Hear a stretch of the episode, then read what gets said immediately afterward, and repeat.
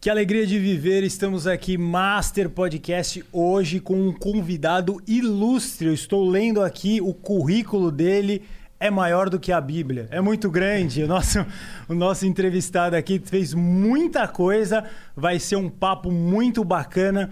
Mas antes, eu quero lembrar vocês da For Gamers. Você que está procurando para comprar um computador, um PC gamer tem que ir lá no primeiro link da descrição desse vídeo ver a 4Gamers. Por quê? Eles têm os melhores preços. O Rodrigo falou sempre pessoalmente comigo, entrega na data certa. Então, seu computador tem que ser da 4Gamers. Você que está na pandemia trabalhando, você que quer editar vídeo, você que quer jogar o seu game, tem de todos os tipos lá, desde aqueles mais simplesinhos até os mais tunados. Eu tenho certeza que na 4Gamers você vai encontrar. E o que é mais importante, você vai ver o nesse link tem um descontão lá só para os web espectadores do Master Podcast. Não deixe de ir lá ver a For Gamers. Temos também, não posso deixar de dizer que estou muitíssimo feliz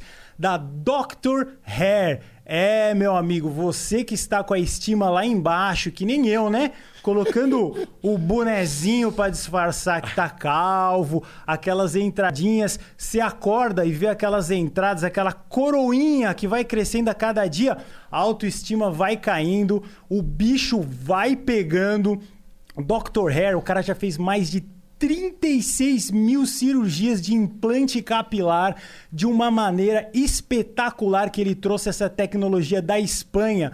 Tem mestrado, tem pós-graduação, é extremamente renomado.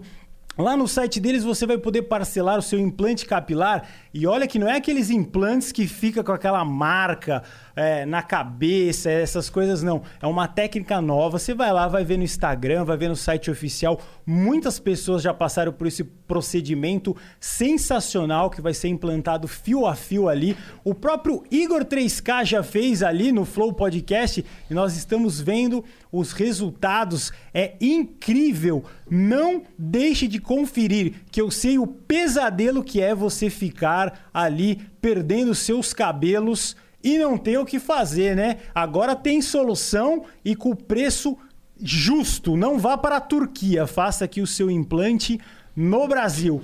E o nosso terceiro e maravilhoso patrocinador também é a Foco Musical. É sediada em Marília, uma empresa sensacional brasileira que vai, você vai fazer sua aula a sua aula na Foco Musical, você quer é, aprender os instrumentos, tem guitarra, violão e técnica vocal. Eu, olha só, um cantor, eu, eu tentei ser cantor e não deu certo. Aí eu virei youtuber. Se eu tivesse visto na Foco Musical, eu poderia ser um cantor de sucesso, né, Lordão? Um cantor. Lógico. Hoje em dia tudo é online. Você quer aprender instrumento, é online. Tanto que eu também tenho minha escola de música online, a Lord Music Academy. Quem quiser aprender piano, vai lá. É a Foco Musical. Você vai ter esses três cursos, está no link da descrição, é maravilhoso lá. Você vai ver 10 anos de experiência no mercado eles têm, eles sabem o que estão fazendo. A Foco Musical Vai lá, ó, guitarra todo mundo gosta, todo mundo quer ser os caras do rock e tal. É muito louco isso aí. Ou se você quiser tocar uma guitarrinha mais sossegada, tem. Treinamento vocal, você vê lá no The Voice, todo mundo cantando bem. Por que, que você canta mal pra caramba? Tem as técnicas, tudo tem técnica nessa vida. E tem também ali para você tocar um violão, um violãozinho espanhol, ou um violão, uma MPB, né, Lordão? E os links estão na descrição deste vídeo. Então vamos lá agora, finalmente chegamos à hora que é o nosso querido aqui, ó, nossa, é uma lista muito grande, Lorde. Você sabe tantas coisas que ele fez aqui, ó. Vou dar uma olhada aqui. Ele foi vereador, secretário de Estado, secretário municipal, subprefeitura de São Paulo. Eu quero falar muito da subprefeitura da Sé, que eu morei no centro e achava o centro terrível, mas vamos falar sobre isso. É, embaixador do Brasil na Itália, legal. Também sou cidadão italiano. As pessoas não sabem, eu nunca falei isso, mas eu já tirei minha cidadania também. É, governo da. É, Ministro-chefe da Secretaria da Comunicação, de 99 até 2001, secretário de Energia do Governo do Estado de São Paulo, presidente da Companhia Energética Nossa, é muita coisa, hein, Lorde? De E a- energia também? De energia também, assessor especial do Ministério da Educação da Cultura, presidente licenciado da Matarazzo SA Holding, presidente da Metalma SA. Uh, Estamos aqui com ele, André Matarazzo, tudo bem? Tudo bem, Guru? Bom ver vocês. Muito obrigado ao vinheteiro também pelo convite. Estou muito feliz. Você sabe que eu estou quase é, fazendo tratamento de cabelo. É, o e Dr. Hair tá aí. Indo, indo ter aula de música, porque Olha. essa é das minhas, das minhas grandes frustrações. Não cantar e não conseguir tocar, Tocar piano. piano. Não, Você tá com bastante cabelo aí, É. tá cheio de Bom, cabelo. mas começa a diminuir, né? A gente tem, que- tem- tem que se prevenir. É verdade. A gente, olha o Dr. Hair. Então, Temos por- aí uma por celebridade isso, isso já. que eu já lembrei na hora aqui. Então vamos começar. Você é pré-candidato ali à Prefeitura de São Paulo, né? Nós moramos todos nós aqui nessa mesa na cidade. Sabemos que a cidade de São Paulo é o motor do Brasil, como a gente já veio falando com outros candidatos. A gente tem muita, muita, muita dúvida, porque a maioria dos políticos promete um monte de coisa na campanha e chega na hora H e não dá tão certo. O que, que você pretende fazer com a nossa querida cidade de São Paulo? Guru, você falou uma coisa aí bem interessante, né? Um, primeiro, que eu não sou um político profissional, eu sou candidato. Tá. Mas a minha origem, a minha origem é da indústria. Eu sou um executivo. E você sabe que hoje mesmo estavam falando, ah, sua campanha é muito racional, Isso. tem que pôr mais emoção, etc, etc. Eu falei, pois é.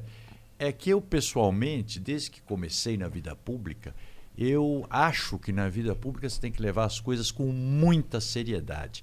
E é justamente isso. Essa coisa de querer fazer emocional, encantar, seduzir, não é para quem quer ser prefeito de uma cidade com os problemas que tem São Paulo. Então eu acho o seguinte: se é para ser prefeito, eu vou ser prefeito do jeito que eu sou. Eu não vou criar um personagem para eleição. Isso acho que é uma coisa velha e já mostrou que não dá certo, porque o eleitor entra numa, acha que é uma coisa e encontra outra. Né? Quantas vezes nós já vimos isso em São Paulo? Nossa. Todo mundo fala as maravilhas. Agora, bom, essa vez tem candidato até que não mora em São Paulo. Não é que não nasceu em São Paulo, porque não nascer em São Paulo é zero de problema. Poucos paulistanos nasceram aqui.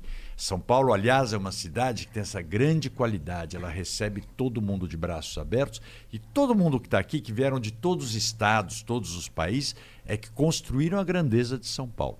Mas para ser prefeito, no mínimo, você tem que morar na cidade, tá certo? Senão é como eu querer amanhã chego e falo, vou ser prefeito de Nova York. Não dá. E, não dá, né? E não sei onde é a Quinta Avenida. Então, é, não, não é assim, né?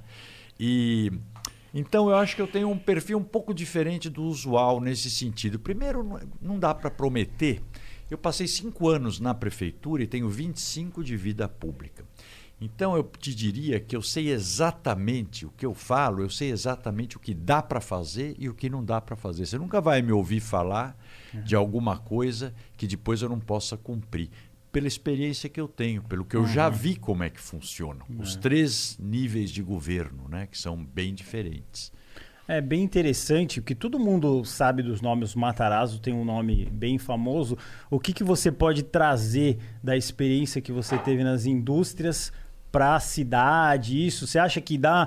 é, o Dória veio com essas histórias também de vou ser um gestor e não um político.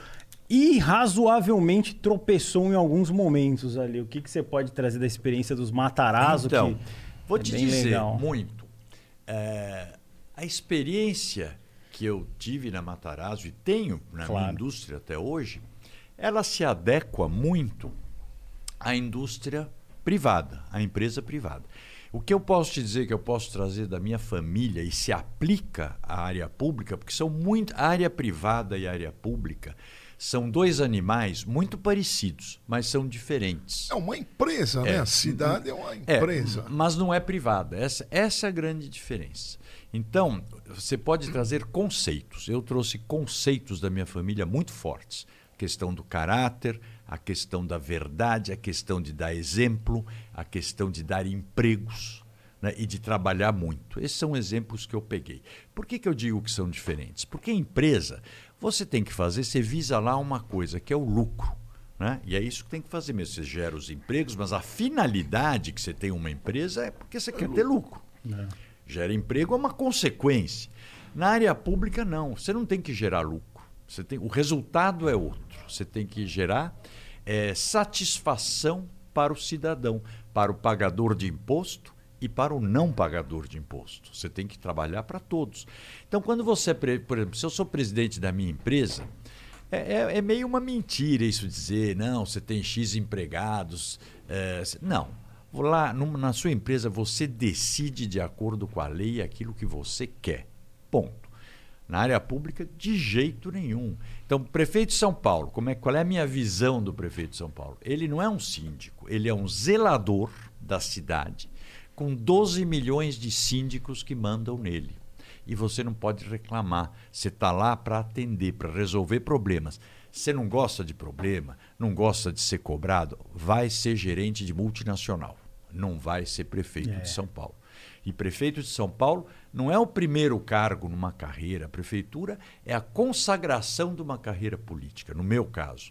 Porque é muito mais difícil, por exemplo, ser prefeito de São Paulo que governador do Estado. E são coisas completamente diferentes. É mais difícil? Muito mais. Muito mais, acha? porque o governador de Estado ele tem uma coisa essencial embaixo dele que ele comanda: segurança. E tem saneamento. É, era até agora. Agora abriu para o privado também o saneamento. E o resto ele assina convênios com os prefeitos uhum. e os prefeitos é que executam. Então eu me lembro, quando eu era ministro, por exemplo, é o máximo, você está lá em Brasília, cada vez que eu assinava um decreto com o presidente Fernando Henrique, uma lei, junto, você sente que você está escrevendo a história do país. Mas é muito uma coisa que você imagina. Aqui na prefeitura, eu me lembro quando eu era subprefeito, Guru, que eu estava lá no 25 andar, onde era o meu gabinete, eu tinha uma ideia, começava a discutir. Na hora que eu chegava no térreo, já tinha gente cobrando, xingando ou elogiando. Porque tudo que você faz na cidade interfere no dia a dia das pessoas. Você morou no centro, você viu o pesadelo que é o centro. Nossa, é exatamente. Todo isso. mundo gosta de falar da São Paulo, essa São é. Paulo poética, acolhedora, bonita. Ela é, tem, tem muitas qualidades. Uhum. Mas São Paulo é uma cidade dificílima, uma cidade muito áspera. Muito áspera, é. muito violenta. Né? Uma cidade perigosa. Você sabe que São Paulo tem 12 milhões de habitantes. 3 milhões não tem saneamento básico até hoje. Tem 1.300 favelas na cidade. 1.300 favelas. É, é muito. É uma, isso, tudo isso tem que ser resolvido. Por isso que, uhum. às vezes, que eu digo, não consigo aparecer fazendo graça na campanha, sendo Sim. engraçado, porque eu penso nisso. Porque não tem graça. Isso, o Twitter não, não tem graça. Não tem graça mesmo. E, e é desesperador a quantidade de coisas que tem que fazer, e ao mesmo tempo você vê gente aí discutindo fazer parque minhocão, fazer fonte luminosa no centro da cidade. Fizeram uma fonte luminosa no Enhangabaú, gastaram 100 milhões de reais. Fico furioso. Irrelevante. Aqueles é. vidros, eu vi que colocaram uns vidros no, ah, então... na raia do jockey, tá tudo quebrado. aquilo lá foi um dinheiro. Pior é que você sabe que aquilo que eu mais fico bravo, quando começou o Twitter, eu estava na prefeitura, e foi uma ideia minha, de libertar a paisagem do jockey, do da cidade universitária com verde. Mas qual era a ideia? Tirar o muro e colocar uma grade, que nem grade de claro, parque. Claro. Porque eu sei que na cidade de São Paulo, se você puser esculturas de bronze por vão aqui... Vão roubar. Vão roubar. Vão se roubar. você puser um negócio de vidro, vão dar tiro, jogar pedra, ou a trepidação vai quebrar. Então, você tem que... Isso que eu falo. Aí que é muito é. importante ter experiência. Sim, mas... Porque senão quebra a cara. Você acha que na campanha o, o povo mais assim que não tem acesso ao Twitter, ao Instagram, vai entender que você está falando de uma coisa séria sem fazer gracinha igual. Eu vou dar o um exemplo pergunta. do Tiririca, que foi lá, ah, pior que tá, não fica, e todo mundo, hahaha, vou voltar nele. E não tem a é. menor graça na hora de política fazer então. isso. É, você acha que a galera da, da, periferia vai entender o seu discurso sério, você sendo sério, que dá para ah, perceber ah, que eu é? Eu acho, acho que a galera da periferia entende melhor que o pessoal do centro. Porque a galera da periferia depende da, da prefeitura para ter o mínimo. Sim. Então ela sabe, as pessoas sabem o que, que é importante, sabe o que, que é prioridade, porque não está discutindo mimimi. Uhum. Quem acha, eu sempre falo, é, por exemplo, que fica essa discussão ideológica, né? Direita, esquerda tal. Você acha, vinheteiro, que o vereador do PT vai lá em, em Marcilac, na Zona Sul, fica discutindo Marx com o sujeito? Não tem condição nenhuma. O cara lá está preocupado em comer, em ter emprego, em ter a, a unidade de saúde, a vaga na creche. Então, essas são as preocupações da cidade. Então, as pessoas da periferia entendem. A turma mais mauricinha, vamos dizer, de onde eu moro, etc., Sim. que tem mais dificuldade de, De de, de entender as coisas mais objetivas. Não, de entender a, a gravidade dessas coisas. Porque quem sabe não sente tanto na pele. Por que, que me dá muito desespero? Porque eu há muitos anos eu circulo mais na periferia até do centro e vejo o quanto essa situação vem se agravando, se agravando, e a sensação que dá é que os políticos não têm o menor interesse nisso. As- o, o político brasileiro não está preocupado com a população, ele está preocupado é com a próxima eleição. É isso que me irrita É, muito. isso é verdade. Isso é bem verdade. E, e me fala uma coisa. E como, e como uma, uma curiosidade, como se comunicar com, eh, com esse pessoal da, eh, das periferias aí, mais de mai, maior idade, que eles não assistem, por exemplo, o nosso podcast aqui, a turma que assiste tem que ter acesso à internet, né? Aí como é que você vai explicar Dá isso aí? para acreditar que uma cidade como São Paulo, que todo mundo fala que é paraíso da gastronomia, cidade mais rica, periferia não tem internet? Dá para É, imaginar É horrível. um, um lugar não, não ter saneamento básico e não ter internet? Está na idade da pedra. Exatamente. Isso que nós Só temos que internet mudar. de celular que, que, que chega na. Ah, mal e mal, porque o pessoal também na periferia, o celular vai com pré-pago. 3G né? E capenga plano- e É, nem- Não é assim. Mas eles não conseguem fazer um gato Não, igual consegue. faz Consegue, gato. mas né? é ilegal. Mas não é todo mundo. Agora, a forma de comunicar com, a- com, com, com as pessoas, eu, eu- é a minha forma, que eu acho, é falar objetivamente, muito francamente, falar os, os problemas sérios. E um veículo que eu uso muito para falar com as pessoas é rádio e jornal de bairro. Ah, sim. É. isso- Você tem isso- o programa, né? O seu programa de rádio. Tem o programa, na- a- a Ele é, vo- é voltado para isso? É. É voltado Começou como um programa de utilidade pública. Aham. Tem um pouco de variedade, música, eu faço Tá. uma disputa musical lá de dois músicos para as pessoas ligarem e votarem. Uhum. Falo muito com os ouvintes. E eu tinha um programa também interessante. Eu durmo muito tarde, né? Uhum. E São Paulo tem uma coisa que é, as pessoas são Barulho, muito né? solitárias Sim. em São Paulo. Então eu fazia um programa na Rádio Capital também, da meia-noite às duas da manhã, ao vivo, só para falar com as pessoas, só de atender ouvinte. E era uma coisa muito gostosa, porque primeiro você vê que seus problemas são muito leves perto, perto de muita gente, né? E é uma forma também de você conhecer a cidade, conhecer as pessoas, os lugares. Eu pergunto muito, né? Vou depois ver quando contam coisas interessantes. Mas a, a comunicação é a comunicação direta. A legislação eleitoral, vocês já viram, né? Ela é feita para não mudar nada. Isso é. Porque quem está sentado na cadeira, você imagina quando faz essa coisa de coligações e vai somando os tempos de televisão. Então você convive, o prefeito está lá sentado, ele chama o partido 1, o partido 2, dá dá uma secretaria para cada um, fica com 40% do tempo de televisão. Depois eu vi que os veículos também começaram essa coisa, que só querem fazer debate com quatro, os quatro primeiros na pesquisa. Bom, É.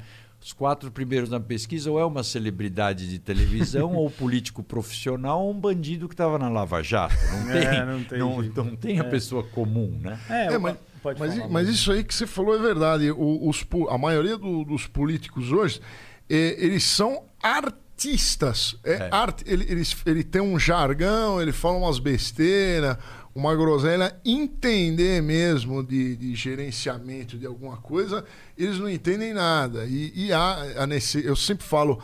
É, eu acho que o- o- os prefeitos deviam jogar Sim City, né?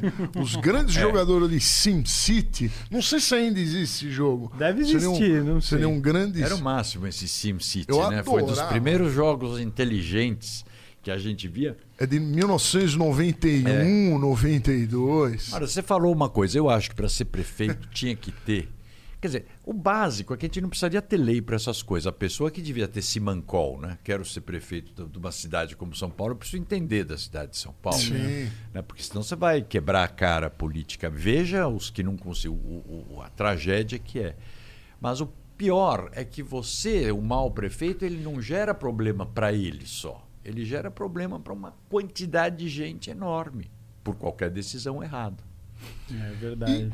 E, e por exemplo, é, o negócio das ciclovias lá, passou uma tem uma ciclovia na minha rua, atrapalhou tudo lá, não dá mais para estacionar. E mas no final das contas eu, eu achei bom. O que, que, que, que você acha? Tem algum plano para fazer mais ciclovias e. e Olha, gente, ciclovia é uma realidade, porque as pessoas cada vez mais querem ter essa autonomia. Ou você sai de bicicleta, ou você sai a pé, de patinete, enfim, e tem que ter o transporte público. Então eu acho que você vai ter que ir adequando a cidade a essas novas realidades, mas você disse uma coisa. Às vezes a ciclovia, no caso, atrapalhou o estacionamento é menos grave, mas às vezes você passa uma ciclovia, por exemplo, que, onde é a única rua que tem comércio num determinado bairro, e porque só aquela região é que está regularizada, então pode ter um comércio legal. Aí você passa a ciclovia na frente, você mata o comércio. Se você conversar com as pessoas lá, você consegue fazer a ciclovia. Quem sabe você não põe naquela avenida, você desvia ela. Ou se é um lugar de não tanto trânsito, você pode fazer ela por cima das calçadas, como tem em vários países do mundo. Aí tem a placa lá, pedestre, atenção, rota de bicicleta, e ao contrário também. Você tem que. Cidade, você tem que dialogar muito com as pessoas. Porque a cidade é imensa, tem 96 distritos. Quando você vai para o centro, que você está falando, centro, não vamos nem precisar fazer tanto centro. Pega o Pacaembu, que é na subprefeitura do centro. Ele não tem nada a ver nem com o centro velho, nada. nem com o centro novo. Que também não tem nada a ver com o Cambuci, que não tem nada a ver com Marcilac, nem com Parelheiros. Então, cada lugar desses é uma realidade que você tem que levar em conta para implementar qualquer projeto que você for. E é conversando com as pessoas. Porque sabe a prioridade de um lugar quem mora e quem trabalha no lugar. O cara que está. Eu aprendi assim no centro, quando eu fui subprefeito da Sé. Que ano você morou lá? Guru. Ah, eu morei. Agora me deu um branco, mas ficou 2000, três anos. 2000... Até 2013. É, por ali. Até eu, sei, então, né? é. eu fiquei na subprefeitura de da 2010 a 2013. De 2005 é. a 2009. 9, é. Eu não cheguei Cuidando. a pegar. Então, nós fizemos lá o quê? a região central foi aí que eu aprendi que essa coisa de quem mora no lugar. É. As ruas do centro, como eram tão abandonadas, elas criaram o que eles chamavam de ações locais, que era uma espécie de síndico da rua. É. Então, o que, que eu comecei a fazer? Eu recebia eles e eu via que todos eles me falavam dos problemas e pediam que a gente implementasse uma proposta. Uhum. E eu comecei a fazer, porque eu vi que todas essas propostas vinham propostas muito simples. E cada vez que eu pedia para a prefeitura uma solução, sempre era um negócio que vai crescendo, vira um gigante que você não resolve. E aí, é, o centro, nós tínhamos, eu tinha uma atenção 24 horas por dia, porque ele tem uma geografia diferente. Você tem um problema no centro que é a concentração de moradores de rua, que você tem que dar uma atenção a isso, porque eles geram uma sensação de insegurança. Tinha a questão dos ambulantes. E ambulante lá, todo mundo falava, ah, eles só querem trabalhar. Uma parte, sem dúvida, mas a maior parte, o que, que era?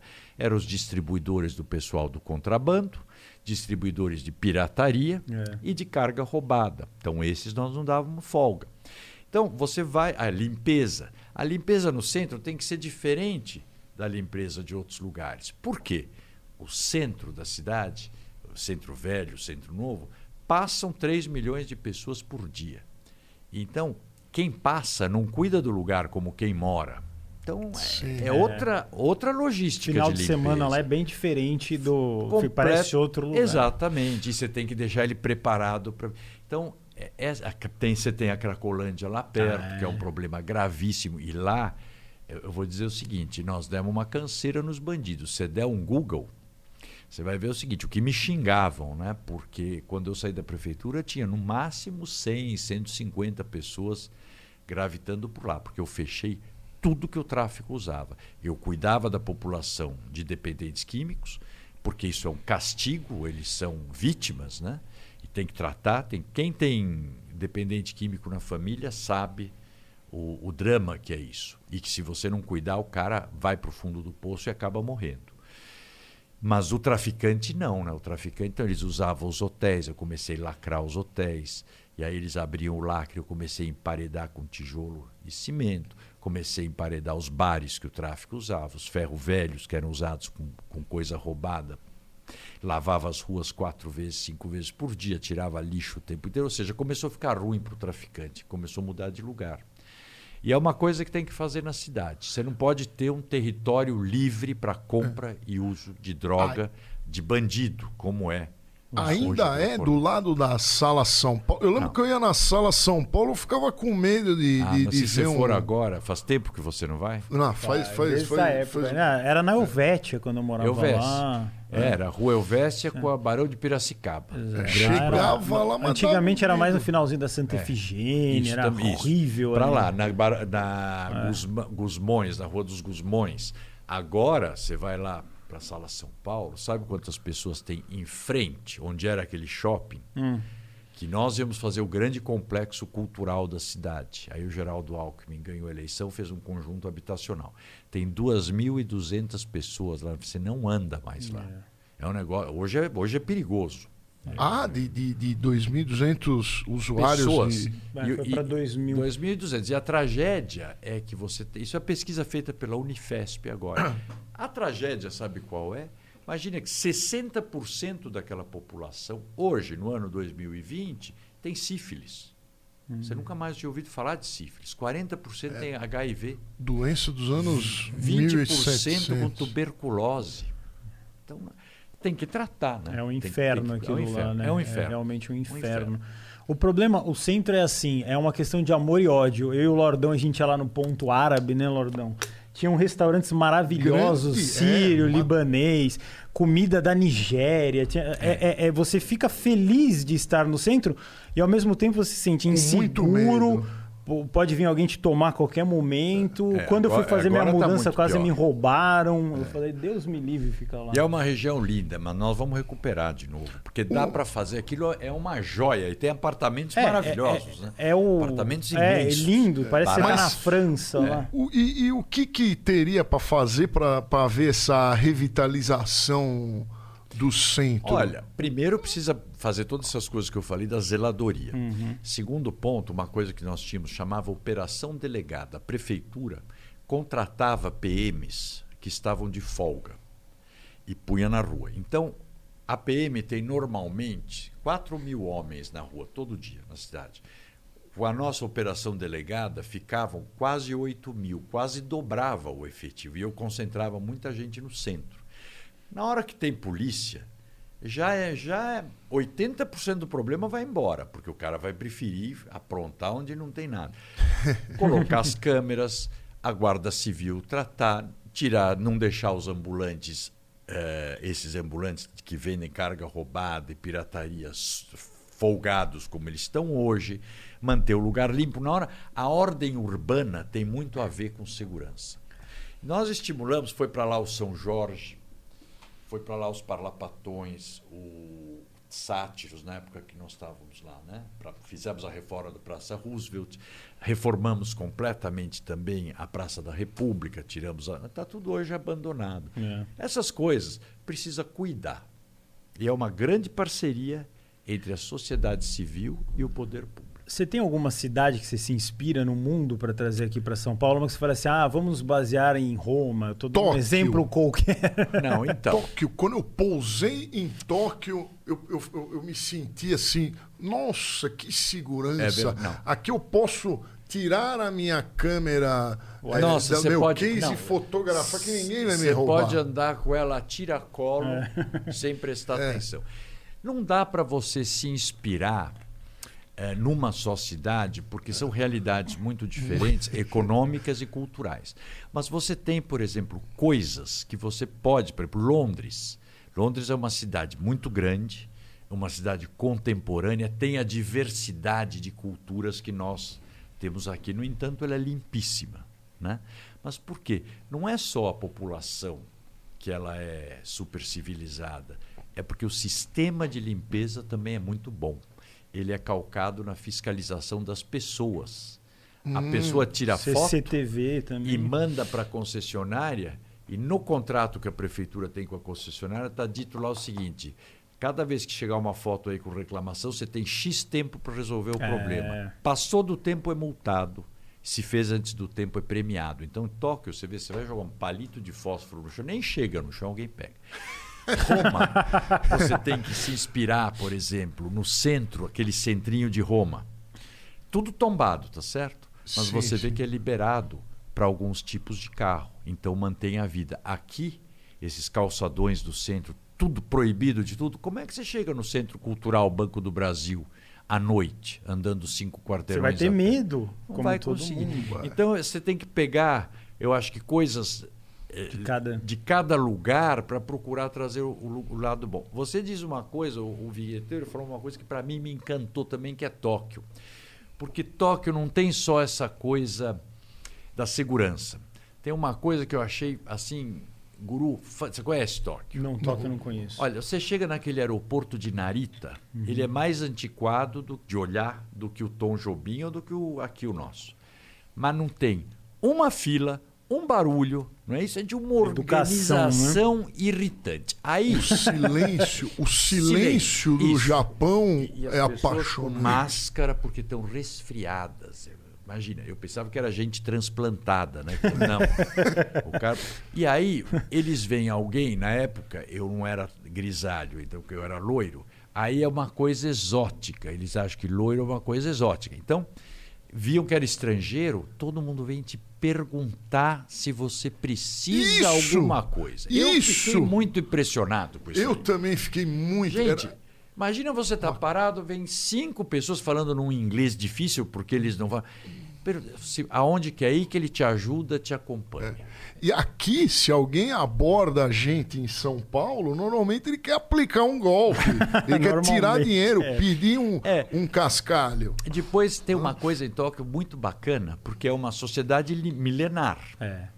Então você tem lá o castelo do imperador, o palácio do imperador, os jardins do imperador. E ao mesmo tempo é a, é a junção da tradição com, a modernidade. Sem aquela opulência que você vê nos Estados Unidos, por exemplo, não. Você não percebe, mas tudo funciona e ao mesmo tempo o motorista de táxi com luvas brancas, um paninho branco no, no banco É para você respeito, sentar. Um táxi antigo. É, é muito, é, é- é um, é um país fascinante. É. Esse é o país. E para resgatar isso aqui em São Paulo, o que, que você poderia dizer que dá para fazer assim com educação? Qual seria o Ah. caminho de ter? Porque as pessoas eu vejo, eu vou falar do Brasil agora que tem muita gente assistindo a gente. Os jovens estão perdendo completamente o orgulho, né? Claro. De, de, de ser na última entrevista que a gente fez, a gente falou quem está na Alemanha quer trabalhar para ir para BMW, não sei o que aqui, né? Fica uma coisa Aqui meio vaga, a pessoa sair, quer né? ir embora. A maior- 90%, Porque- 60, 90% Então. dos jovens tá, e tá sem orgulho de São Paulo, sem orgulho do centro. Claro. Que você fala, se o centro fosse legal, todo mundo ia querer ficar lá, fazer sua empresa lá. hoje Não pode olhar o centro com aquele saudosismo, É, a gente que achar foi que vai bonito ser o lugar do Marabá. que vai ter o cara do chapéu de coco. É. Com guarda- o centro hoje é para o jovem. Então tem que preparar ele para cultura e educação, que é a Uhum. vocação maravilhosa. Mas a base é a educação. Olha, isso que eu fico, a minha vontade de ser prefeito, porque é, eu fico indignado de ver essa cidade. Por que, que os nossos antepassados, da maioria dos paulistanos, vieram para São Paulo? Tanto os europeus, os libaneses, japoneses, nordestinos. Porque isso aqui era a terra da oportunidade, do emprego, do trabalho e da esperança. Tiraram esses predicados de nós. Hoje então, o problema de emprego é gravíssimo, a cidade está largada e as pessoas sem esperança. Mas a gente precisa mudar na base. Então, eu, por exemplo, no meu programa de governo, educação é uma prioridade. Mas não só a educação formal. Eu quero fazer o que eu chamo de formação período integral. Vai funcionar a Secretaria de Educação e ela terá duas secretarias que trabalharão em paralelo com ela. Que eu quero fazer educação através do esporte e educação através da cultura.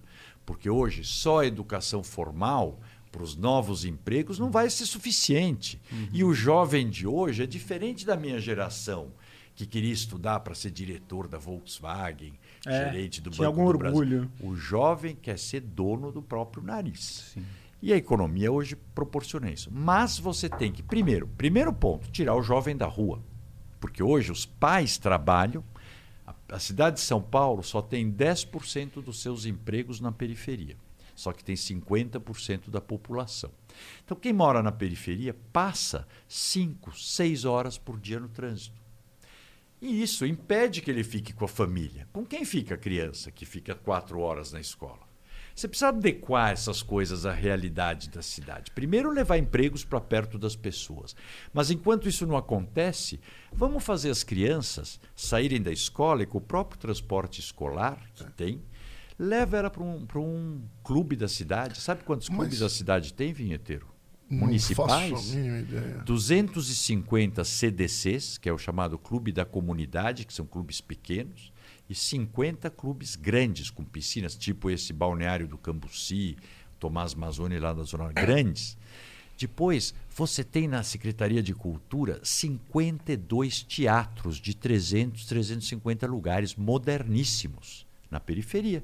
Isso tinha que estar com programação infanto-juvenil de dia e à noite cinema, palestra para o jovem. Depois reclamo que o jovem vai para o pancadão. Qual é a opção que ele tem? Então, a gente tem que, o criança sai da escola ou vai para o esporte ou vai para um equipamento de cultura, cultura. ou ou os museus, os centros culturais, tem seis centros culturais do município, tem 60 bibliotecas, pra, praticamente, se não me engano, alguma coisa por aí, enfim. Agora, elas, as bibliotecas têm que ser modernizadas, porque hoje não pode ter os clássicos, o que o cara quer que você leia. Eu fiz aquela biblioteca de São Paulo, que é a do Parque da Juventude, não sei se vocês conhecem. Não, não é uma biblioteca que nós nos inspiramos quando fizemos, quem fez foi o Sayad. Eu peguei ela já na, inaugurando e toquei ela. Ela é, é grande, um projeto do Gasperini, então um projeto arquitetônico lindo, inspirada na Livraria Cultura do Conjunto Nacional. Sim. Lá tem da revista Caras até a última obra do Shakespeare. Tudo. Uma bateria de multimídia. Computador, você pode ver o que você quiser lá, só não site de sacanagem. O resto, tudo. Leitores para pessoas cegas. E o horário começa às 9 da manhã, vai até 8 horas da noite. O que, que acontece? Sabe quantas pessoas foram ano passado na biblioteca? 400 mil. Mais público que o Museu do Futebol. Porque o jovem adora. O jovem, se tem coisa. É de, de graça. Totalmente claro, de, gra... de graça. O acesso à internet a, também? Aposto que a maioria tudo. foi para a internet lá. Não, porque... mas, então, mas aí que tá. Mas Isso que é legal, vai, chamou. E o pai e a mãe vão junto. O pai e a mãe fazem outra coisa. Então, isso que nós temos que fazer. Não é abrir os cinemas dos céus, que deviam ter filme, e pôr lá o filme nacional só. Nossa, não, Deus nacional... me livre. Você tem que pôr a, a programação que tem nos cinemas. Sim, claro, né? para chamar a atenção. O que as né? pessoas querem. Você tem que ir na direção do que a sociedade quer. É. Eu acho que esse é o ponto. Mas voltando a falar da cidade modelo, digamos assim, Tóquio, né? É, você falou que as pessoas saem da periferia e vão. Em Tóquio, eu tive a impressão que todo mundo também morava em áreas afastadas e, e pegar, só que eles iam de, de metrô, de trem e, e, etc. Eu sei que o metrô não é, não é problema da prefeitura, não, não mas, eu, mas quando a gente visita um país que tem uma malha ferroviária grande, é, é. me dá uma Isso inveja. Isso que o vinheteiro está falando é a realidade, porque Tóquio tem cinco níveis de metrô. Muitos Você desce cinco metrôs. andares, é um embaixo nível. do outro. Aliás, e lotados, né? Lotado, mas Muito funcionando perfeitamente. Como um relógio, você entra, Isso. você sai, chega nos lugares. Então, nós aqui fiz, tivemos esse erro. Fomos, em vez de você adensar a cidade, nós fomos deixando as pessoas irem ocupando a cidade a partir dos anos 60. Por isso que você tem os empregos estão todos aqui, porque só o centro expandido é que foi planejado e ele é regularizado. Toda a periferia o pessoal foi ocupando e o governo nunca se preocupou em regularizar. Então, se uma Lojas Marisa quer fazer uma loja, ela não acha um terreno legalizado para construir. Ah, é por isso, ah? Ah, principalmente por isso, porque mas é tudo eu, irregular. Mas eu vê? já vi Casas Bahia dentro de, de favela, dentro... Mas, mas é, é, um terreno regularizado. Tem em Paraisópolis, por Paraisópolis exemplo. Paraisópolis tem. Por quê? Paraisópolis, lá, metade de Paraisópolis, quando nós estávamos na prefeitura, fizemos o chamado, que eu vou fazer, a prioridade minha, urbanização de favelas. Então, o que é a urbanização de favelas? Você conversa com as pessoas nessas áreas. Quais são as prioridades aqui? Então, o que fizemos em Paraisópolis? Primeiro, é, regularizamos o território, entrega o título para as pessoas. Na hora que você regularizou, o saneamento pode pôr também. Então, pôs coleta de esgoto. Ao mesmo tempo, tá, você fez, fizemos um clube, fez delegacia, fez unidade de saúde, a escola técnica. E aí, claro que para isso você foi tirando pessoas, mas não mudando elas de lá. Então você, na urbanização, você verticaliza alguns pedaços. Você faz prédio para onde vão as pessoas que abri, saíram das casas para onde ficou rua, onde é o clube. Então você você faz prédios. Então lá tem alguns prédios onde foram acomodadas as pessoas, só que você tem ruas, tem banco, porque está regularizado, tem delegacia, então a criminalidade lá é mais baixa. Basta comparar a Paraisópolis regularizada com a Paraisópolis ilegal. A diferença, você regularização de favelas, urbanização de favelas significa transformar a favela em bairro. E, e, me fala uma coisa, a maioria dessas, te, é, dessas terras invadidas, elas antes tinham algum dono. É, como, como resolver esse problema? Muitos ainda estão na, Tem. na justiça há 20, 30, 50 Tem de anos. tudo, exatamente. Tem áreas que pertenciam ao governo federal. Por exemplo, a favela da Vila Prudente. Era no Instituto do Café, se não me engano, na década de 30. Essa favela existe lá desde 40, com 100 milhões que puseram na fonte luminosa que vai virar Nossa. uma grande banheira lá no centro. 100 milhões de é, reais? A, você teria urbanizado a Vila Prudente. Então, essa é uma que era pública tal. Tem algumas que são privadas, mas o que acontece? Quem está morando lá, e hoje você pode, você consegue fazer isso na regularização, você faz a regularização fundiária com o proprietário. Divide em lotes, ou o poder público paga, né? faz um acordo em função porque não vai tirar as pessoas mais. Então não o cara também quer fazer um acordo. Mas vai pagar bem? Não vai pagar bem. Mas se ele fizer, se você fizer um acordo bem feito, como tem acontecido depois da lei do Temer de regularização, o, o cara compra, paga o lote dele também. Faz um, uma, um parcelamento. Vou te dizer, loteamento popular você recebe praticamente 100%. Os mais sofisticados é que são mais problemáticos. E dá para implementar esse sistema que você falou que tem em Londres de pessoas mandando assim rapidamente? Dá, E por que, que ninguém teve essa ideia até agora? É por incompetência? Porque isso funciona em vários lugares. É. Eu vi, acho que foi em San Diego também, no, na vários Califórnia. Lugares. Fez um buraquinho na rua, isso. o cara tira a foto, fala, é. prefeitura, é aqui, ó, buraquinho. Aqui, se fizer uma cratera aqui na frente do Master, vai ficar. Vai ficar 20 anos. Vai cair um carro lá dentro, vai virar um. Você falou uma coisa. O melhor fiscal da cidade, quem é, é o, cidadão. cidadão. É o cidadão. Porque, primeiro, porque ele não vai reclamar se não tiver o problema. Eu aprendi isso quando começou o Twitter que eu estava é, na prefeitura. No Twitter funciona Gente, no Twitter era o máximo, porque começou quando eu estava na prefeitura. Eu fui para 40, 50 mil seguidores, na medida que eu ia falando, puxa, me avisa onde tem buraco. Bom, e, é. e aí eu mandava os subprefeitos também estarem é. conectados. Falei, ó, dá prioridade nisso aqui, porque quem está reclamando. Olha, e aí eu vi que o cidadão ele é colaborativo, ele te ajuda muito. Muito. Ele quer. E, e, então dá para fazer. Agora você contraria muito. É, o Mark Zuckerberg criou o Facebook não para você ficar mandando foto do churrasquinho. Bota uma coisa que vai ajudar a sociedade. É uma, é uma ferramenta genial. O WhatsApp, é. então, revolucionou as comunicações, o Instagram. O Mark Zuckerberg é um cara inteligente. Então, use isso para uma coisa positiva. Não é isso, Lordão? Exatamente. Use para uma coisa positiva. E vou aproveitar e vou fazer uma reclamação. Eu acho que é psil o nome do órgão Sim, do barulho, é, barulho, né?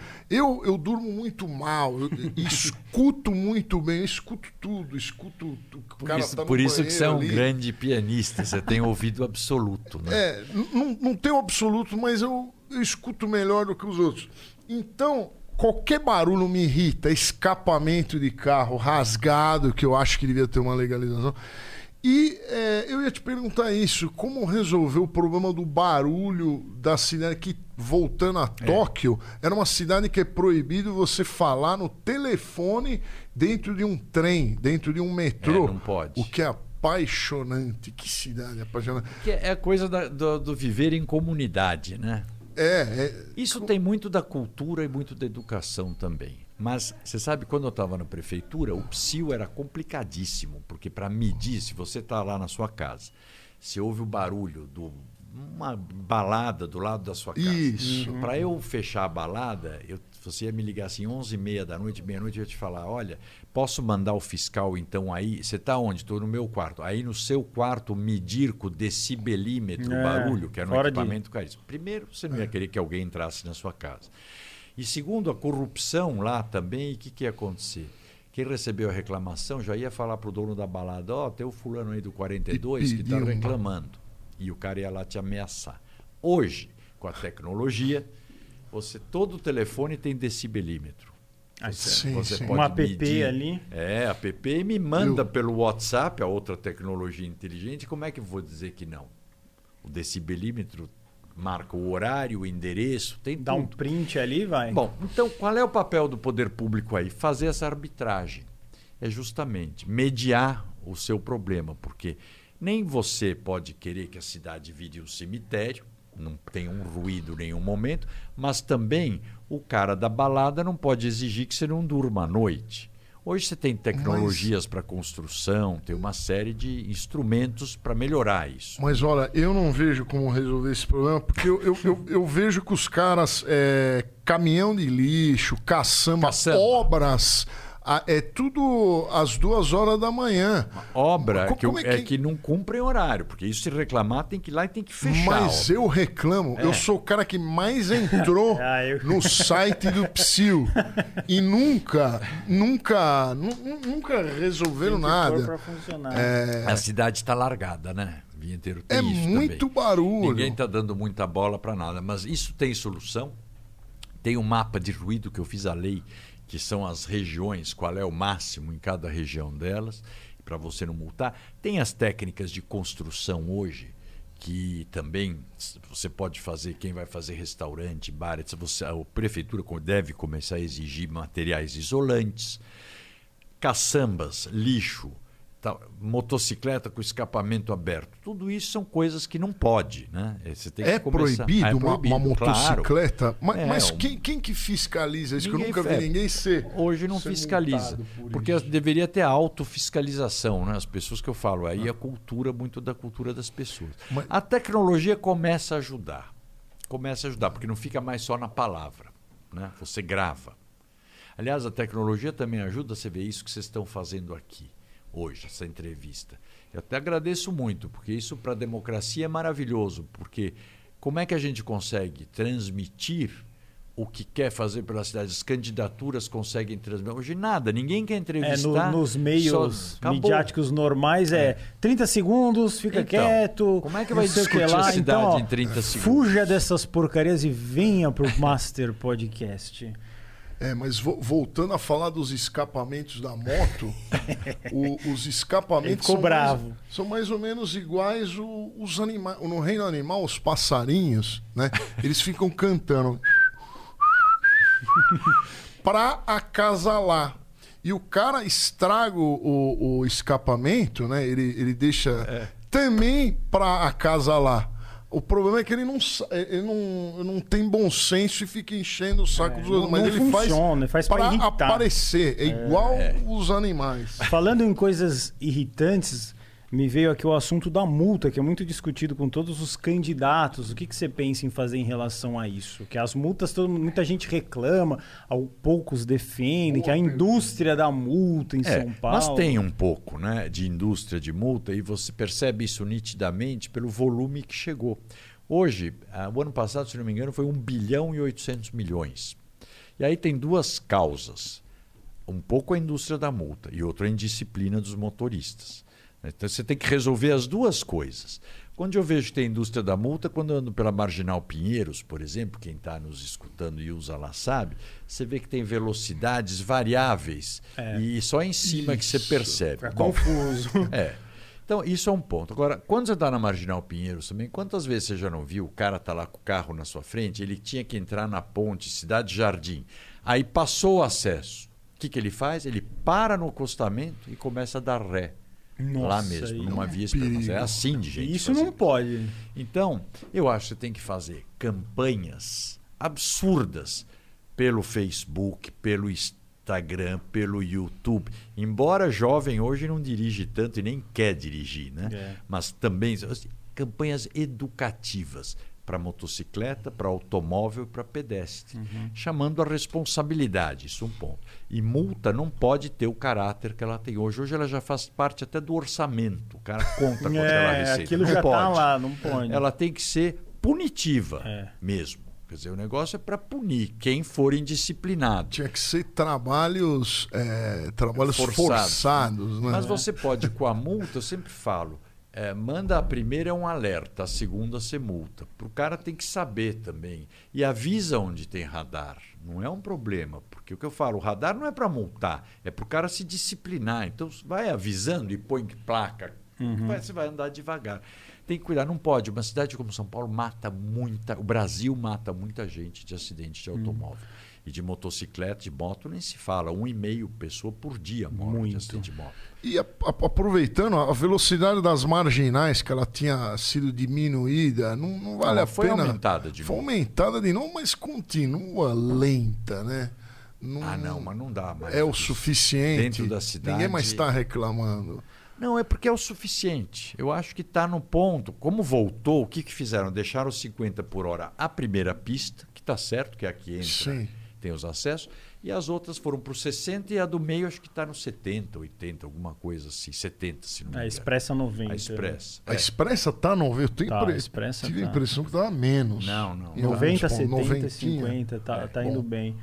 E você é a favor do, falando de mobilidade e tal, do Uber, do patinete, o que, que alguns candidatos são a favor, outros Boa. não, de colocar assim, a cidade bem moderna para ficar como Paris, Nova York ou não? Isso ia atrapalhar mas a cidade. Paris e Uma Nova pergunta York meio idiota, não mas estão tem... tão assim. A regulamentação lá é rígida. Em Nova York você não vê patinete. Porque patinete, de novo, Uhum. ele, ele é bom em alguns lugares.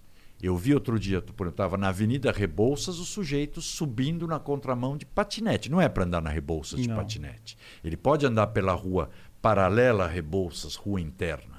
É, é isso que eu falo. Esse é o problema, Você precisa ter é. disciplina, né? Eu acho que você tem que ir adequando a cidade para todos os modos. Eu começaria assumindo, e vou fazer isso, as calçadas, que isso tem que ser responsabilidade do poder público. Calçada é a via pública do pedestre. A responsabilidade é que nem a da ciclovia ou da rua. Por que, que o poder público cuida das outras, mais ou menos, e não cuida da calçada? Você saiu algum dia aqui na frente com uma picareta na mão e quebrou sua própria calçada para ser Não. obrigado a arrumar? Pô, Não. então, calçadas já reduziria muito. Sabe que 20% dos trajetos da cidade são feitos em calçadas.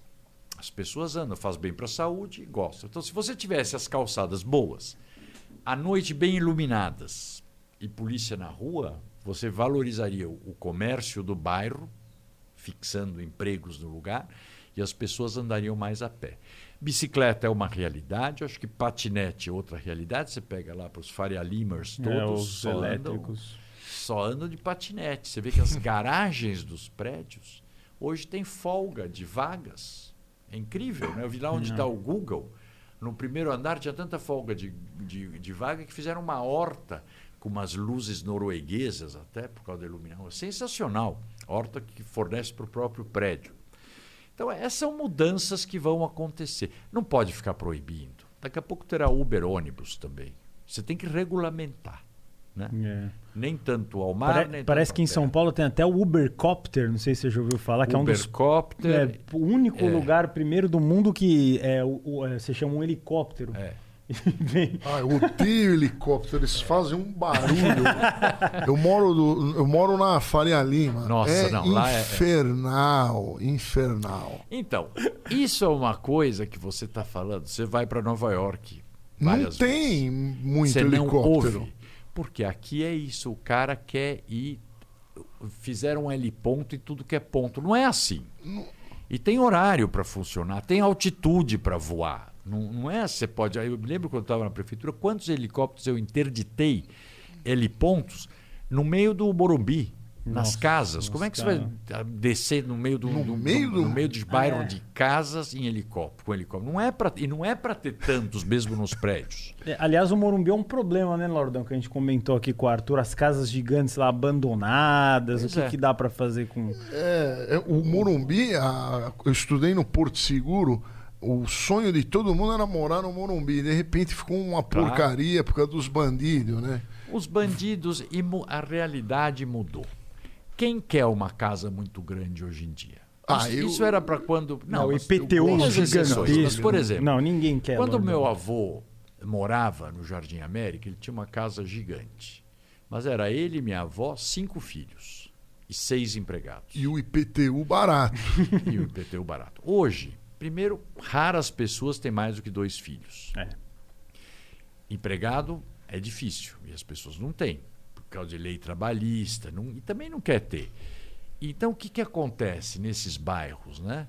Ah, tem que se adequar um pouco à realidade. Eu acho, por exemplo, que poderiam, num bairro como Morumbi, eh, mudar a legislação para adensar o bairro. Por exemplo, aquelas casas grandes, fazer o que em Roma fizeram num bairro chamado Parioli, que era muito parecido com Morumbi e com o Jardim você permitir que as, aquelas casas não sejam só unifamiliares, que possam ter mais de uma família morando e divide as escrituras, sem impermeabilizar mais o solo, sem tirar uma árvore, nada.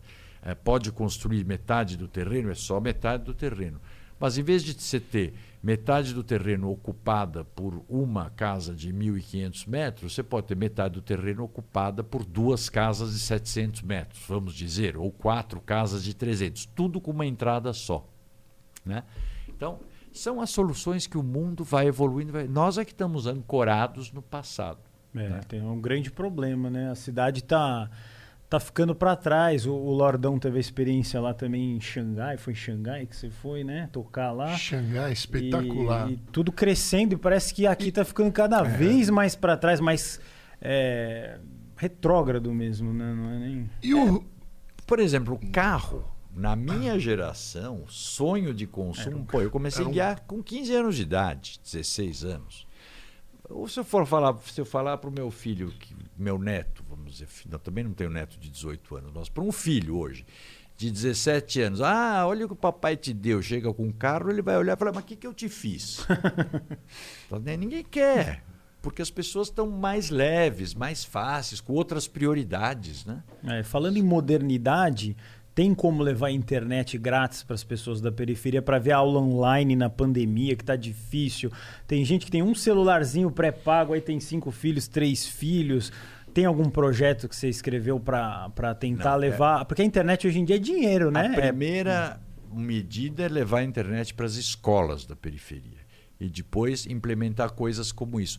Nós, quando estávamos na prefeitura, olha como o tempo passa, né? Isso em 2005. Tinha aquele pro- pro- o programa de inclusão digital. Então a gente fazia os telecentros pela periferia, gratuitos. É o que eu pretendo fazer com a internet gratuita. Você fazer estações que pode ser com Wi-Fi ou não. Uhum. Né? Eu sempre falo, o ótimo é inimigo do bom. Quer ser moderninho, vamos falar que vai pôr Wi-Fi em todo lugar, tem dificuldades para fazer isso. Então, é. às vezes é melhor com o cabo mesmo, é, menos gente por vez, mas você resolver, que é fundamental. Hoje, no século XX, não pode não ter internet, né? É, senão não, nada anda, né? Nada anda. Nada, anda. e quando é que eu vou conseguir fazer uma pescaria no, clu, no Rio Pinheiros ou no Rio Tietê? Olha, eu vou te dizer, Vai- quando Guarulhos tiver com saneamento básico na cidade como um todo, já vai melhorar 80%. Porque o que acontece? Não adianta você arrumar o Pinheiros se a montante, a montante é antes de chegar dele antes do Tietê chegar aqui na cidade de São Paulo, passa por Guarulhos. Guarulhos não tinha saneamento. Todo o esgoto de Guarulhos, que tem um milhão e X pessoas, ia em natura pro Cai tudo lá. Tietê Então, que entra no Pinheiros. Então você precisa acertar e já está começando por saneamento lá, fazer os tratamentos dos córregos aqui, porque essas favelas todas É, todo o esgoto vai para o córrego. O córrego vai para Billings, ou para Guarapiranga, ou para o rio. Então é isso que nós precisamos fazer. Da, da mesma forma, a poluição industrial clandestina, que tem muita. É muito trabalho, mas dá para resolver. O que entusiasma é que dá para resolver. E São Paulo é uma É. cidade rica. Mas fa- falando em entusiasmo, me veio uma coisa bacana. Você tem uma, uma carreira bem consolidada, todo mundo conhece assim na, nas empresas e tal. O que, que te anima a pegar essa bucha realmente de virar prefeito, assim? O que, que, que Ah. te empolga? Porque é uma bucha, você É. vai sofrer uma pressão ali. Eu, Direto. gosto muito de problema, mas o que eu gosto. Sempre fui, eu sempre fui Eu não, eu, É, eu também não. Então, mas eu, Eu não sempre gosto fui, de problema, eu sempre não. fui um resolvedor fui. de problemas. Sempre gostei muito de, de complicado. Mastigar ali. Primeiro, eu acho que eu tinha uma coisa que era até por uma forma de agradecer tudo que São Paulo permitiu que minha família fizesse. Sim. Que fizeram um império aqui, um dos cinco maiores grupos industriais do mundo, chegando aqui sem nada. né? Meu bisavô inaugurou Moinho Matarazzo em 1900, lá na rua Monsenhor Andrade, foi a primeira fábrica de grande porte de São Paulo, da América Latina. É, é onde era o moinho Não. Santo Antônio. Não, é- lá, esse, é no Pari. No Moinho Santo Antônio hoje tem uma faculdade. Esse é no Pari, na rua Monsenhor Andrade com rua do bucolismo. Até- Buco... É tombado, é um prédio lindo. Rua do até. E então é uma forma de agradecer. E eu aprendi isso com meu tio, outro Francisco, que era o Francisco Matarazzo sobrinho. O Titilo Matarazzo foi acho que o maior mecenas do país. Ele fez o a Bienal de São Paulo, bancou todas até o dia que criou e bancou até morrer. Fez o Museu de Arte Contemporânea, Museu de Arte Moderna, doou boa parte do acervo do MASP, fez a Companhia Vera Cruz de Cinema, enfim. E eu uma vez perguntei, mas por que você faz tantas coisas assim? Ele falou, primeiro porque eu tenho dinheiro. E segundo, porque uma forma de você agradecer tudo que nós conseguimos aqui é fazer alguma coisa que esteja acima dos seus próprios interesses. Ele falou, e, quem vai na minha casa pode ver tudo isso aqui em qualquer lugar do mundo, mas a população de São Paulo e do Brasil não. Então isso sempre ficou muito dentro de mim. Eu cresci com esse meu tio. Agora hoje eu tenho uma outra razão, é a indignação do que fizeram com essa cidade e de ver as pessoas vivendo como estão vivendo sem precisar. Eu não consigo fazer demagogia, que eu te falo. Não vou fazer campanha, porque não consigo. É uma Não coisa. dá. Mas eu não consigo assistir o que eu assisto e que eu falo. E é desnecessário que seja assim. Não precisa. Dá para resolver. Pô, eu fiquei cinco anos lá, eu vi o que dá para fazer. Né? Você tem. Então é um pouco isso, é um desafio e um reconhecimento pela grandiosidade desse povo que está aqui. Todo mundo que está em São Paulo tem trabalho no DNA, porque todos os nossos antepassados, todo mundo que veio para cá, eu não conheço ninguém que veio para São Paulo buscar qualidade de vida. Todo mundo veio construir uma nova Sim, vida. É verdade. E os seus descendentes ficaram com isso no sangue, né?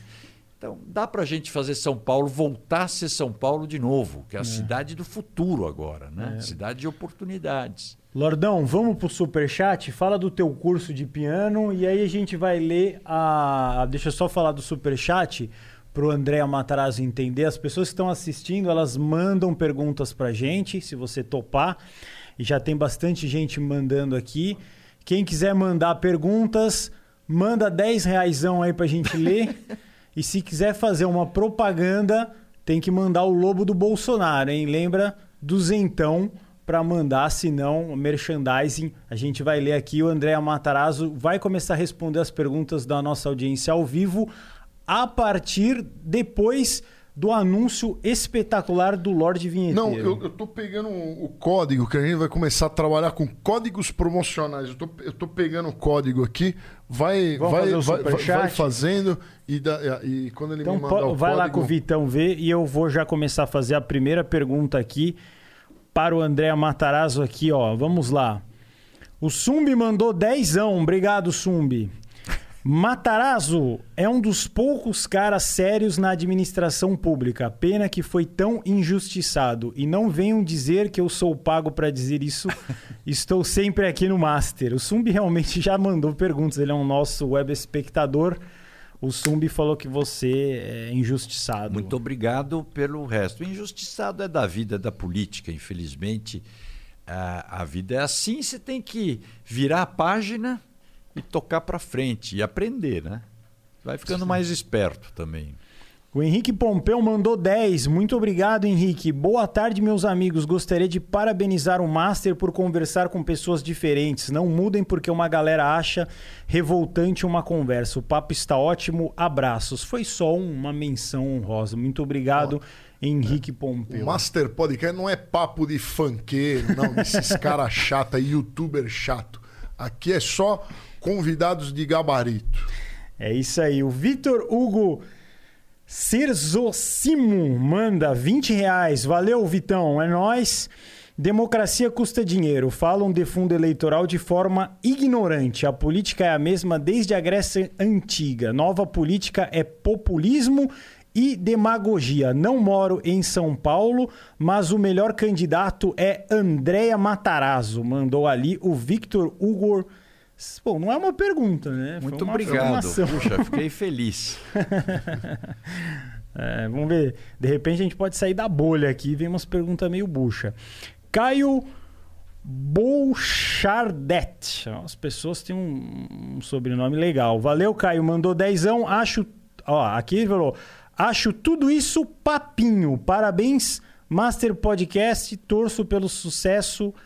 Abraço para vocês. Ele tá afirmando ali que é papo furado isso aqui, mas não acredito. Ele está expondo a, as ideias, né? Mas papo furado, acho que posso, posso falar? Pode, claro, é para você. É o seguinte, isso é da vida do dia a dia de todo mundo, não é tão papo furado, porque nós estamos, que, que a gente está falando aqui, nós estamos trocando ideias sobre o que acontece numa cidade como essa. Não, não estamos fazendo política, aqui estamos dizendo Sim, os problemas é. que tem e que eu falo. E na cidade a melhor coisa que tem é um pouco isso, é ouvir essas perguntas e responder. Porque mesmo você vê, acha que é papo furado tal, a gente, é importante argumentar, porque é uma opinião. Eu, eu acho que, é, eu sempre falo, mais do que ouvir os programas de internet, eu gosto dos comentários porque é importante para a gente saber como é que as pessoas pensam. Claro. E argumentar, justificar, explicar. Claro, está tá no direito dela também aceitar ou não. É, Ângelo dos Santos mandou 20 reais aqui, ó. Aqui ele já fez uma pergunta mais específica. Qual sua proposta para acabar com os baile funk? Sobre a cidade de Tiradentes, qual sua proposta para a Avenida Hageb Schoff? E, e sobre trazer empresas. Abraço do seu amigo Ângelo da CT. Conversamos via Insta, Vinheteiro e Guru Top.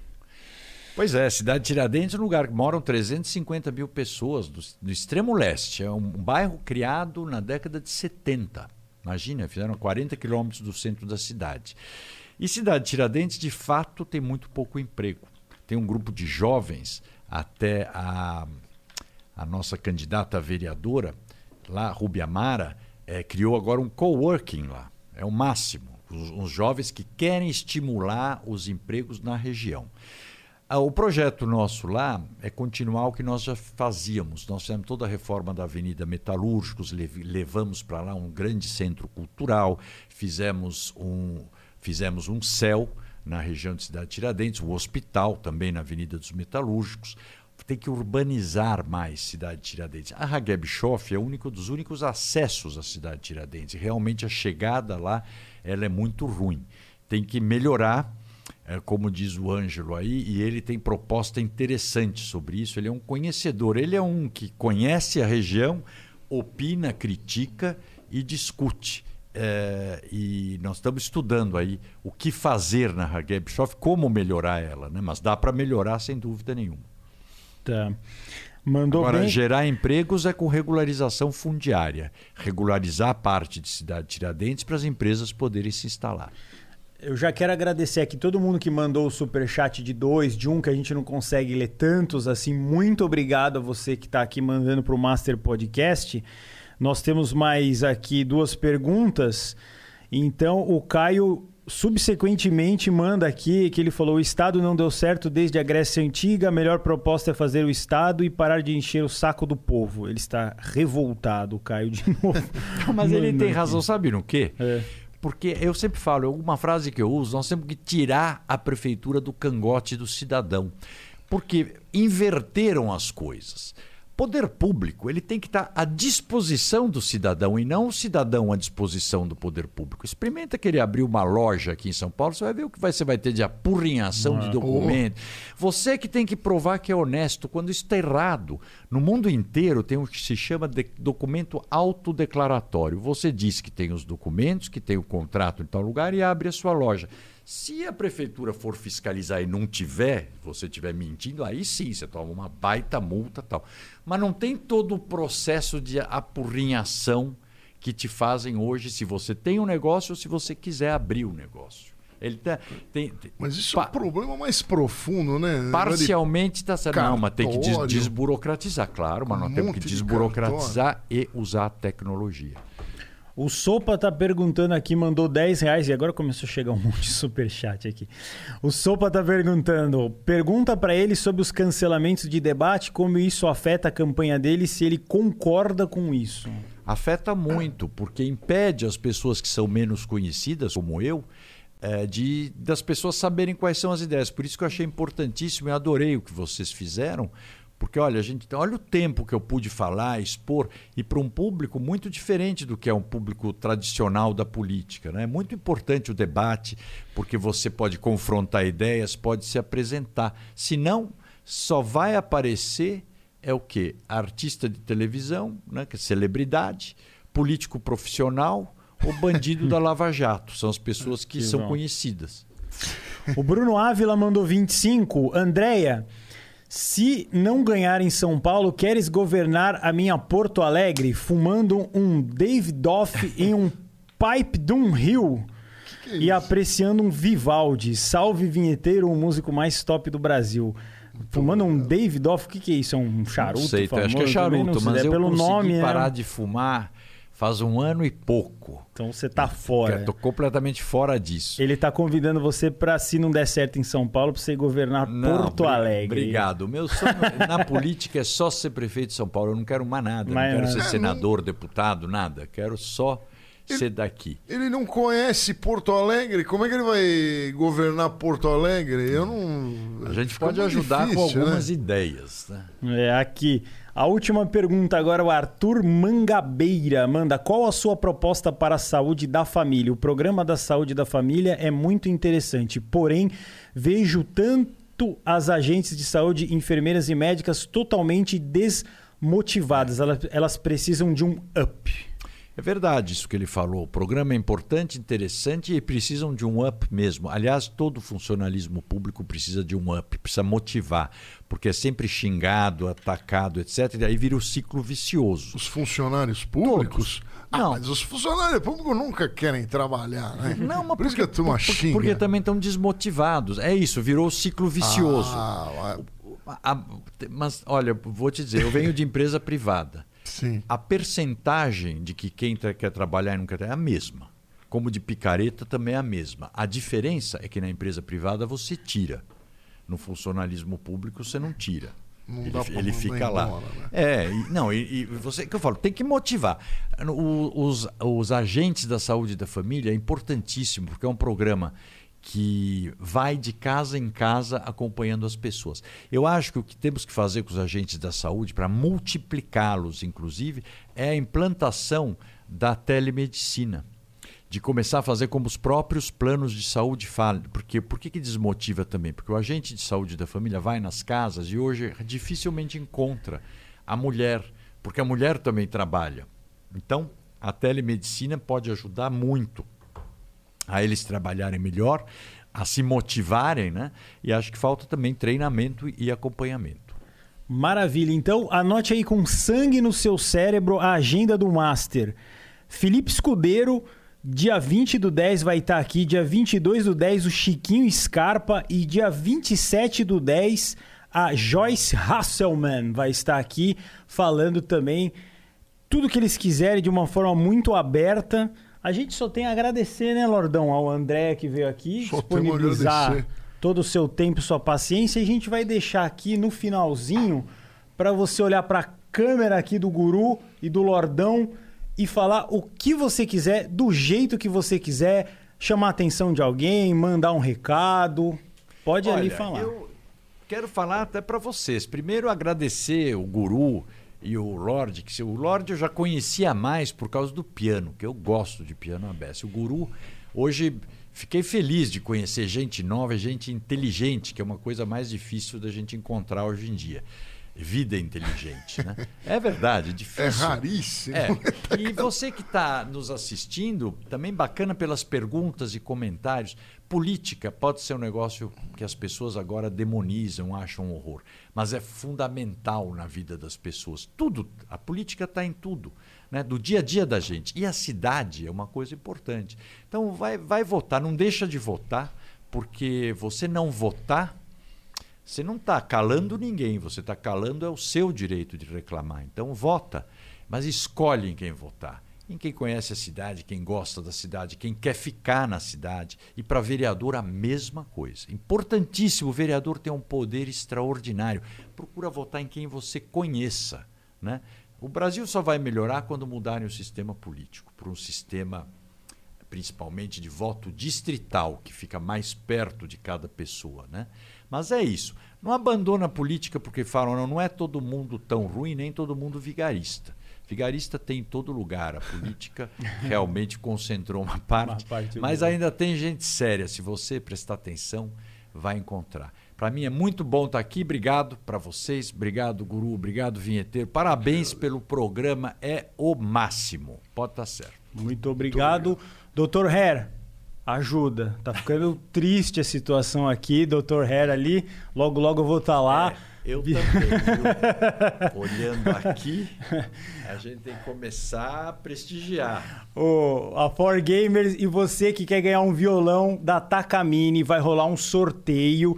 Se eles atingirem até 10 mil seguidores, está no link da descrição da Foco Musical Corre lá, facinho. Takamine é o melhor violão do mundo, vem do Japão. A gente até falou aqui sobre o Japão, coisa incrível. Vá lá, siga eles no Instagram, no YouTube, que você pode concorrer a um violão Takamine que custa mais de 2 pila, hein, Lordão? Não é isso aí? É isso aí. E quem quiser aprender piano, conheça a Lord Music Academy.